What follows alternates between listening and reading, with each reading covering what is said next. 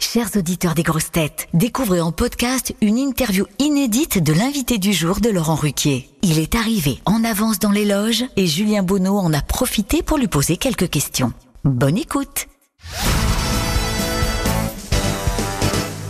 Tarek Boudali, bonjour, vous êtes l'invité des grosses têtes, on est ravi de vous recevoir. Est-ce que euh, cette émission, les grosses têtes, évoque quelque chose de particulier pour vous? Bah de l'humour. Voilà, je sais que quand on écoute les grosses têtes, on va rigoler. Vous avez une émission que vous écoutez ou vous avez écouté plus jeune? Ça m'arrive de temps en temps quand euh, je suis dans la voiture à ce moment-là. Ouais. Est-ce que vous avez des grosses têtes préférées? Certaines qui vous amusent plus que d'autres J'ai pas de préférence. J'aime tout le monde. J'aime tout le monde. À partir du moment où on me fait rire, j'aime. Est-ce que vous, ça vous plairait d'essayer d'être grosse tête dans l'émission? Ah, je pense que je serais nul. Vraiment, parce que c'est un, un, exercice très difficile de faire rire euh, juste euh, avec la voix. C'est très compliqué. Donc moi, je pense que je serais pas très bon à cet, à cet exercice. Est-ce qu'il y a un domaine dans lequel on peut dire que vous êtes une grosse tête euh, Dans les cascades. Dans les cascades, ouais. Les cascades, ouais. Parce que je fais toutes mes cascades moi-même. Donc, euh, ouais, je suis un peu une grosse tête. Une et, tête et, il en est question dans trois jours max, donc qui sort mercredi. Ouais. C'est vous qui avez réalisé vos, vos propres cascades À aucun moment j'ai été doublé. Et tout est fait en vrai. Il y a pas de, c'est pas euh, sur fond vert. Et vous faites, euh, vous êtes cascadeur depuis longtemps? Je suis cascadeur depuis quelques films maintenant, mais c'est vrai que quand j'étais petit, que je cherchais à faire ce, ce métier de comédien, j'avais même failli rentrer dans une école de, de cascade, mais c'était payant. J'avais pas d'argent.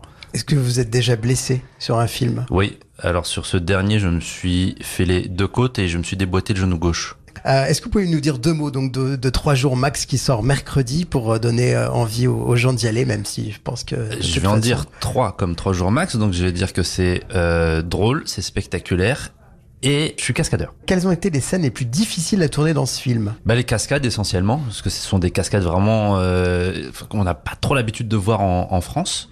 Euh, c'est un peu, euh, j'ai pas envie de dire digne d'un Mission Impossible, mais euh, voilà, on s'en rapproche pour preuve, parce qu'à un moment, je faisais une grosse cascade à Abu Dhabi et euh, les gens me filmaient, mm -hmm. mais savent pas du tout qui je suis. Et, et, le lendemain, on a vu sur leurs réseaux sociaux qu'ils avaient mis la vidéo de ce qu'ils avaient filmé en mettant en commentaire c'est le tournage du prochain Mission Impossible.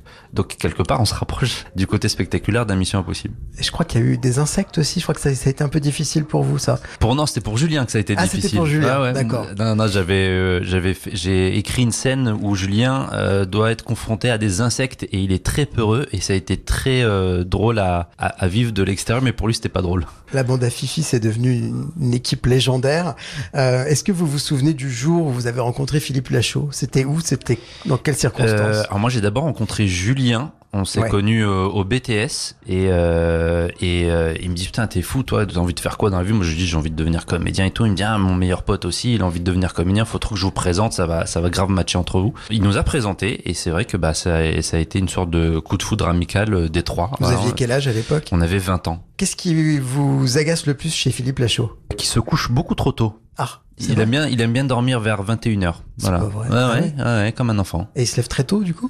Euh, Il se lève de, non, de, on va dire un, une heure normale, mais il aime énormément dormir. Dans la journée, s'il peut faire des micro-siestes, il les fera. Et qu'est-ce que vous préférez chez lui? Ce que je préfère chez lui, ce sont ses yeux. Ah, okay. non, je plaisante. Il, il, il, il bosse, il bosse beaucoup. Quels artistes vous ont inspiré quand vous avez commencé votre carrière? La troupe du Splendide. Euh, D'ailleurs, on a la chance de tourner avec euh, pas mal d'entre eux, donc on est très chanceux. Euh, il y avait les Inconnus, Pierre Richard dans les films de Francis Weber.